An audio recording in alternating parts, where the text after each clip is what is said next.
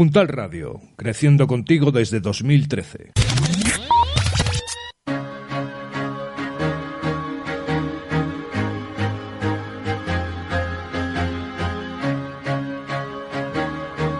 Deporte, juego, ciencia, arte, competición, análisis, cálculo, pericia, concentración, táctica, inteligencia, lógica, universal.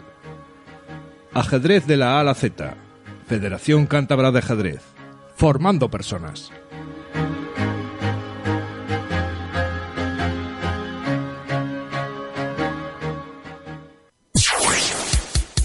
Puntal Radio, la única radio online de Cantabria, creando tendencia.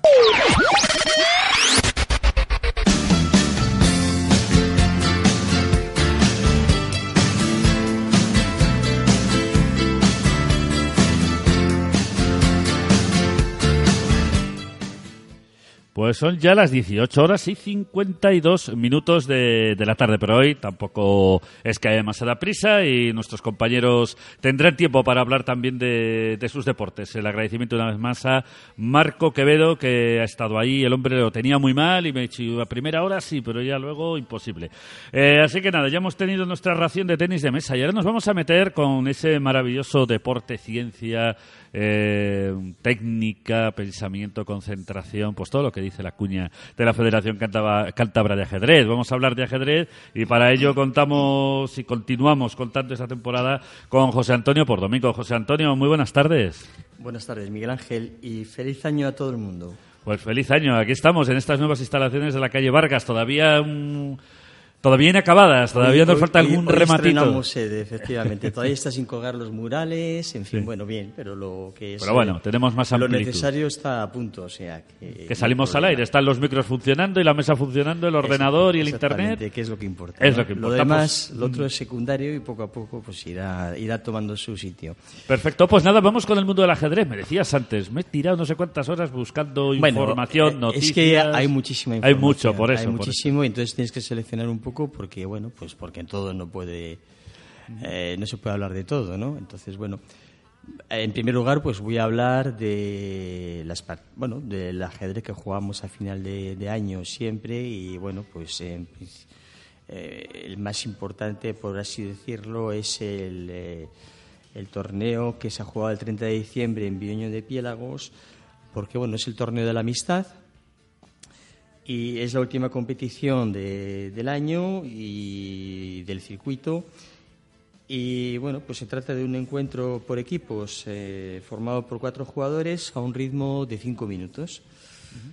Este año pues nos han visitado eh, equipos de, de Asturias, del País Vasco y de Navarra casi si nos descuidamos había más gente de fuera que de aquí. no, es verdad. ¿eh? Bueno, eso no es mal tampoco. Hombre. Es una crítica solapada, pero es así. La gente, si no hay dinero, si no hay dinero en premios, pues no. Hay gente que no juega al ajedrez y no es por eso. Luego también hay otros, otro tipo de impedimentos, ¿no? Pero bueno, el caso es que nos juntamos en total, un total de 21 equipos y eh, el torneo pues eh, se dividió en dos fases. Por una parte con, ah, había dos grupos, uno de 10 y otro de 11 equipos en la primera fase y luego se formaron tres eh, grupos con siete equipos en la segunda. La verdad es que eh, duró bastante la competición y los organizadores decían que bueno que, que quizás eran demasiadas demasiado tiempo jugando, pero no realmente eh, vamos, a mí personalmente no me pareció demasiado tiempo. Estuvimos jugando más de cuatro horas y eso sí, lo que fue desagradable fue el frío que hacía en el pabellón. Y, se dio la circunstancia de que ese día hacía, mm, era un día de sur, hacía una temperatura excelente fuera y, y en el pabellón estábamos todos tiesos, ¿eh? además con, pues, con los abrigos puestos, jugando, claro, tirabas las piezas, tirabas todo porque hacía realmente frío. Sí. Eh, yo espero que el año que viene nos pongan en un sitio más, más pequeño y más acogedor. Bueno, ganó la competición el equipo de Salcedo, seguido de la UGT de Santander y en tercera posición Antonio Rico de Gijón. Eso fue un torneo de ajedrez pues muy competido, muy entretenido, en un ambiente cordial, muy agradable y finalizó con un vino español en el que, bueno, pues para combatir el frío tuvieron el detalle de servirnos una estupenda sopa de pescado. Con unas albóndigas embarcadas, y digo embarcadas porque las ponían sobre una especie de barquito de papel, un detalle muy, muy curioso, muy simpático y, realmente, bueno, después había algo que picar y ya sabes, lo típico de un vino español, pero bueno, un colofón pues muy agradable, distendido y bueno, pues, pues eso, amistoso, amigable, eh, como, bueno, como digo, colofón final, ¿no? Bien, en segunda, en segundo lugar voy a hablar de, mm, de eh, un libro publicado por el maestro internacional eh, Luis Javier Bernal, que eh, yo he descubierto a través de YouTube. Se ha publicado hace dos días, el día 8, hoy es 10, ¿verdad? Sí. Hace dos días. Y presenta, habla con Luis Fernández Siles, maestro FIDE, que tiene, bueno, trabaja con, digamos, eh, chess.com y que, bueno, comenta partidas o juega partidas online con los suscriptores. Y hoy, eh, vamos, en este vídeo en concreto que podéis localizar en YouTube, pues hace una entrevista a Luis Javier Bernal a propósito del libro que publicó en 2016 eh, sobre la berlinesa. El título es Escalando el muro y bueno, es un juego de palabras, ¿eh? el muro de Berlín, escalando el muro, es decir, cómo jugar la berlinesa con blancas y con negras. Y se da la circunstancia de que este libro, mm, bueno, está actualizado con nuevas partidas y ha sido traducido al inglés por la editorial eh, News in Chess, creo. Y eso, bueno, pues habla muy bien de, la acogida que ha tenido fuera. Yo no sé en España como se lee muy poco y menos libros de ajedrez, incluso hay gente que tiene a gala no haber cogido nunca un libro de ajedrez en sus manos, pues bueno, peor para ellos. Ellos se lo pierden, pero realmente el libro, mm, bueno, pues eh, está muy bien tratado, con partidas muy interesantes. Y en este vídeo, como digo, que dura aproximadamente hora y media, bueno, pues Bernal nos eh, habla de unas, bueno, nos expone ciertas partidas eh, interesantes y, bueno, pues yo espero que la gente mm, por lo menos vea el vídeo. ¿eh? Eh, ya digo, se, se, titula el vídeo Torneo Speed Ajedrez Chess y entrevista a Luis Javier Bernal, Escalando el Muro. En tercer lugar, quería hablar de, el, bueno, ya eh, digamos que Marcelino Sion, organizador del Magistral de León, pues ha anunciado que para el mes de julio va a tener lugar en León el clásico ya eh, memorial, eh, perdón, magistral, en el que se suelen enfrentar, bueno, se enfrentan ya desde hace unos cuantos años cuatro jugadores pero este año se da una circunstancia especial. Y se da la circunstancia especial de que han fichado a un tal, a ver si les suena, Ramesh Babu Pragnananda. ¿Eh? ¿Os acordáis? ¿Os acuerdan del niño prodigio de 12 años? Bueno, pues en este trige, perdón, trigésimo primera edición, trigésima primera edición del Magistral de Ajedrez Ciudad de León va a contar con la asistencia del niño prodigio del ajedrez mundial el maestro indio de 12 años, Ramesh Babu Praj. Bueno, Praj, abreviatura de Pragnananda. Eh, habíamos comentado que bueno, ha tenido una carrera meteórica, que ganó en 2013 el, Campeonato del Mundo de Ajedrez Sub-8. Dos años más tarde, eh, en 2015, ganó el Sub-10. Y en 2016 se convirtió en el maestro internacional más joven del mundo a la edad de 10 años, 10 meses y 19 días. Eh, de hecho, bueno, eh, últimamente ha estado jugando una serie de torneos y ya consiguió alguna norma de maestro de gran maestro y se augura que cuando Prag llegue a León, eh, ahora próximamente, bueno, el mes de julio, estará en posesión muy probablemente del título de gran maestro y entonces se convertirá en el gran maestro más joven de la historia del ajedrez. Eh, en 2017 quiero recordar que en el Campeonato Mundial Sub-20, que se ha celebrado hace aproximadamente un par de meses o tres, eh, sus rivales, mm, que tenían siete y ocho años más que él eh, y que ostentaban ya el título de gran maestro, bueno, pues tuvo una actuación muy destacada, acabando en tercera posición. Eh, Pragnananda se va a enfrentar en León con estrellas ya muy consagradas de la élite mundial del ajedrez y en concreto, bueno, pues se va a enfrentar al americano Wesley Shaw, eh, que buscará repetir el triunfo que ya consiguió el año pasado. Estarán también Francisco Vallejo, que es nuestro mejor jugador de todos los tiempos y que vuelve al torneo de León, el que ha participado ya en varias ocasiones, y tenemos a Jaime Santos Latasa, que se eh, mm, recientemente en el torneo, un torneo abierto de, eh, de Siches, el Sunway, consiguió la tercera norma de, de, gran, maestro, por lo cual ahora ya tenemos un gran maestro más.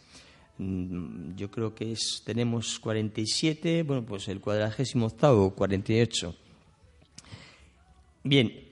Eh, bueno, es un clásico. Este, este torneo se consolida ya porque, mm, bueno, con la incorporación del genio indio Pragna, eh, consolida ya su, su, apuesta, la apuesta que ha hecho ya hace años por dar una oportunidad a los, mm, a los jóvenes con, con más talento del panorama ajedrecístico y ya lo hizo en el pasado.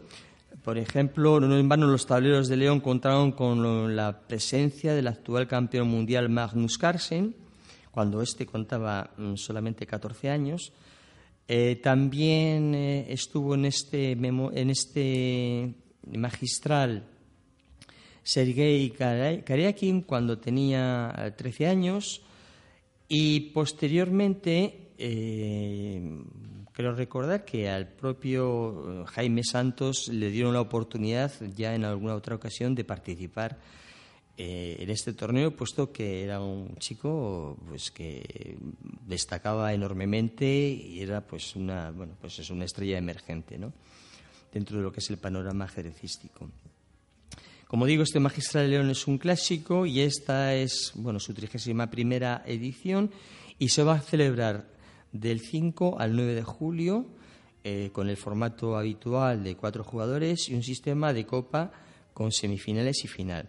Y este, la verdad es que es un formato que hace la competición mucho más interesante porque evita eh, lo que es eh, el cáncer de, la competición ajedrecística, que es las, los típicos empates sin lucha, a los pocos movimientos y realmente, pues, como digo, es eh, lo peor que puede ocurrir dentro de lo que es la competición de élite. Eh, los aficionados también tendrán la oportunidad de compartir la misma sala y prácticamente casi los mismos días. Eh, la sala es el auditorio de, la ciudad de León y será este el segundo Open Internacional de Ajedrez. Se va a jugar los días 7 y 8 y, como digo, pues van a tener la oportunidad de compartir la misma sala que los grandes maestros.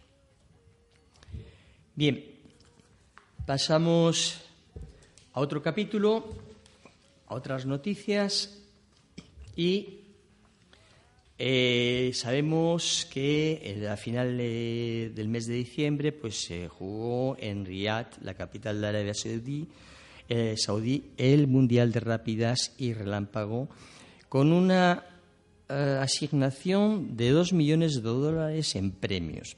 Pero, atención, y veamos aquí lo que, bueno, hubo una gran polémica y la gran polémica fue mm, debido al hecho de que eh, la campeona del mundo de rápidas y relámpagos, bueno, realmente es la reina del relámpago, eh, Ana Muzichuk se negó a participar en este torneo. ¿Por qué?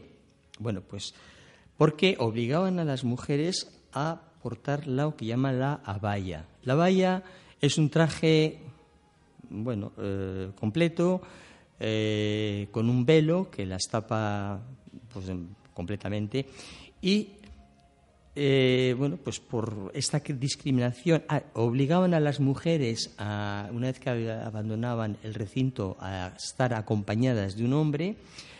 Mm, bueno, mm, realmente sabemos que Arabia Saudí no es precisamente un país donde se respeten las libertades y mucho menos las de las mujeres. Hay una gran discriminación por sexo. Y ya de entrada el problema eh, de esa discriminación se ve en la distribución de los premios. De los dos millones de dólares, eh, de los dos millones de dólares que había en premios, atención, 750.000 iban destinados a los hombres y 250.000 a las mujeres. Esta fue otra de las razones. Ella mm, se negó, dijo que prefería perder su corona a taparse con, a llevar la valla y dijo que no iba a competir como un ser de segunda categoría. Solo yo elijo cómo me visto, dijo. Es cierto, bueno, pues eh, que después, posteriormente en el torneo, no se les obligó a llevar el típico, la típica abaya, eh, se les trató muy bien, es cierto, pero eh, es eh, sí que tenían que ser acompañadas y luego estaba la discriminación económica. Ana Muzichu, que pues es una ucraniana de 27 años, ha sido doble, campeona del mundo de ajedrez y bueno, pues tampoco su hermana Marulla participó y Carolina Luján, la argentina Carolina Luján, tampoco jugó y no jugó tampoco se le ha reprochado que, sin embargo, Ana Muzichuk se jugó en Irán y llevaron todas velo. Pero como ha dicho ella, es una vez y nada más, ¿eh? porque realmente se sintió ultrajada. Es decir, eh, esa obligación de portar el velo, bueno, pues fue uno de los motivos que le han impulsado a no participar en este, en este torneo. Ella sabía que iba a perder el campeonato, por supuesto, por incomparecencia, es evidente, y sobre todo que iba a ganar, iba, perdón, iba a perder mucho dinero, porque el premio, a pesar de que era menor que el de los hombres, era un premio jugoso y que, bueno, pues no ganaría, como ella dice, ni en tres torneos. Bien, eh, en esta modalidad de ajedrez, bueno, había el ajedrez rápido y el ajedrez relámpago. Bueno, pues en ajedrez rápido, eh, ¿quién ganó?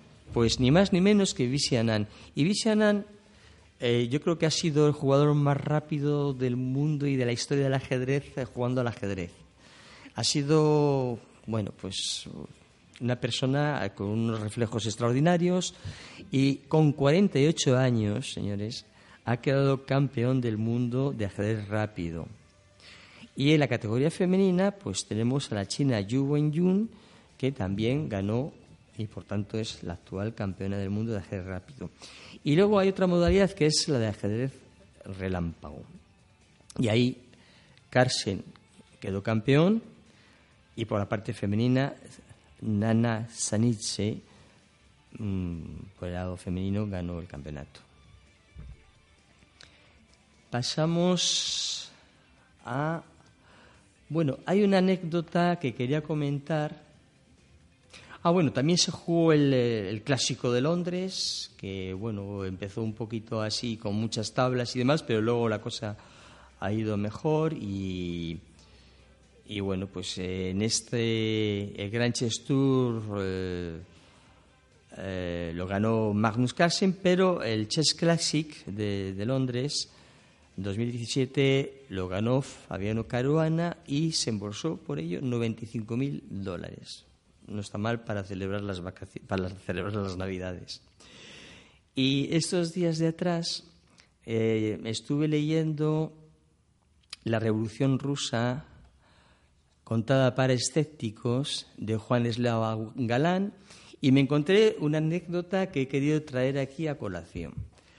Y ocurrió, bueno, pues durante la revuelta bolchevique, ya sabemos eh, lo que ocurrió, eh, y dentro de lo que es este proceso, bueno, pues como todos los nobles rusos, en el momento de esta revolución de octubre del 17, también conocida por la revolución de bolchevique, Alekhine trató de huir de esas tierras, porque él era, digamos, una persona mm, con buena posición social, mm, pertenecía a la nobleza, pero eh, al llegar a Odessa lo capturaron. Y lo condenaron a muerte. Bueno, lo llevaron a un calabozo y entonces se presentó Trotsky, comisario del pueblo, lo visita en su celda y le pide que juegue algunas partidas con él. Bueno, eh, eh, en el libro habla de varias partidas. Posteriormente parece ser que solamente jugaron una. No estoy muy seguro porque ahí hay una. Bueno. Y Alequín, el propio Alequín comenta, dice, nos sentamos frente a frente y nos dispusimos a comenzar la partida. Le pregunté si deseaba jugar con blancas o con negras. Me hizo un gesto que interpreté como lo, que lo dejaba a mi elección. Me decidí por las blancas y empezamos la partida más emocionante que había jugado en toda mi vida. No es que yo hubiera estado un solo momento en peligro durante el juego, pero sentía la certeza de que del resultado de la partida dependía mi salvación. No sabía, sin embargo, si debía ganar o dejarme ganar. Eso sí, realmente te encuentras ahí en una diatriba que e hice durante algún tiempo, a propósito, jugadas débiles para dar a mi adversario alguna probabilidad de victoria. Trotsky levantó una vez los ojos, me echó una mirada fugaz, penetrante, indagadora, continuó después el juego sin decir palabra. Aquella mirada me hizo comprender y sobre todo me dejó en la duda de si Trotsky había descubierto mi táctica. Entonces decidí reconstruir la posición jugando como solía hacerlo en otros ambientes. Momentos antes del jaque mate, Trotsky abandonó. Me hizo una ligera inclinación de cabeza y se marchó acompañado de los guardianes. A la mañana siguiente me fue remitida a mi celda un documento con la firma del comisario del pueblo. Estaba libre y podía abandonar inmediatamente Rusia. Esta, sin duda alguna, había sido la partida más difícil de mi vida y así pude salir del infierno rojo. Bien, en el libro termina de otra manera. Mucho, quizás no sé si será novelada o, que, o es real. Porque cuando Trotsky salió, le preguntaron los guardianes, ¿es rojo o blanco? Los rojos serán los revolucionarios, los blancos serán la nobleza, bien la oligarquía rusa, ¿no? Partidarios de la monarquía zarista. Respuesta de Trotsky, ni rojo ni blanco. Este hombre es el ajedrez. Eso lo le valió la, libertad. Y esto viene un poquito también nos, nos remite a lo que hemos comentado, cómo el ajedrez ha salvado la vida en aquellas historias que comentamos sobre la historia del ajedrez, ¿os acordáis? En los últimos eh, capítulos sobre, sobre este tema. Y, luego también pues me trajo a la memoria pues eh, aquella partida eh, que acaba con la que acaba la película El séptimo sello, ¿os acordáis? De Berman, en la que juega Max von Sydow con la muerte. Eh, pues no me acuerdo, la verdad. Pues es muy interesante, si lo tenéis, miráis en la internet, si no, no sé si vendrá, pero imagino que sí. Y se ve así con, con un trasfondo eh, bueno, es un ambiente nocturno y un tanto tétrico, bueno, pues se ve a Max Fonsido, que es el protagonista, jugando una partida de ajedrez con la muerte. No os voy a decir desvelar el final, no voy a destripar el final como eso, pero me, recordó hacer un spoiler.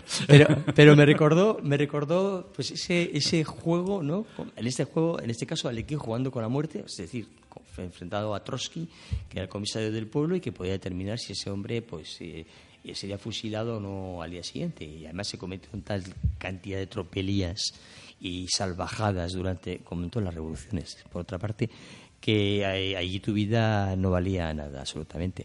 Bueno, pues eh, quiero traer a colación esta anécdota que encontré durante estas vacaciones que estuve leyendo La Revolución Rusa contada para escépticos de Juan Eslava que os aconsejo que lo leáis porque este hombre eh, tiene muchas obras de, temática histórica que cuenta eh, de una manera eh, tremendamente divertida, bueno, pues con anécdotas múltiples y que, mm, bueno, mm, vale la pena realmente asomarse a sus obras. Y bueno, para finalizar, recordaos, recordaros que este fin de semana empieza la liga. Campeonato de liga, división de honor, etcétera, etcétera. Así que ya tenemos diversión para los fines de semana. Y sin más, un saludo a todos, mucha suerte y divertíos.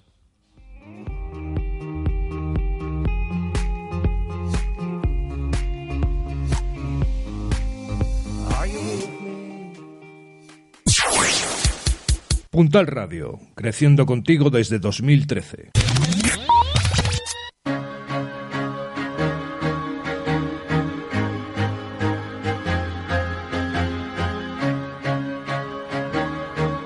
Deporte, juego, ciencia, arte, competición, análisis, cálculo, pericia, concentración, táctica, inteligencia, lógica, universal. Ajedrez de la A a la Z. Federación Cántabra de Ajedrez. Formando personas.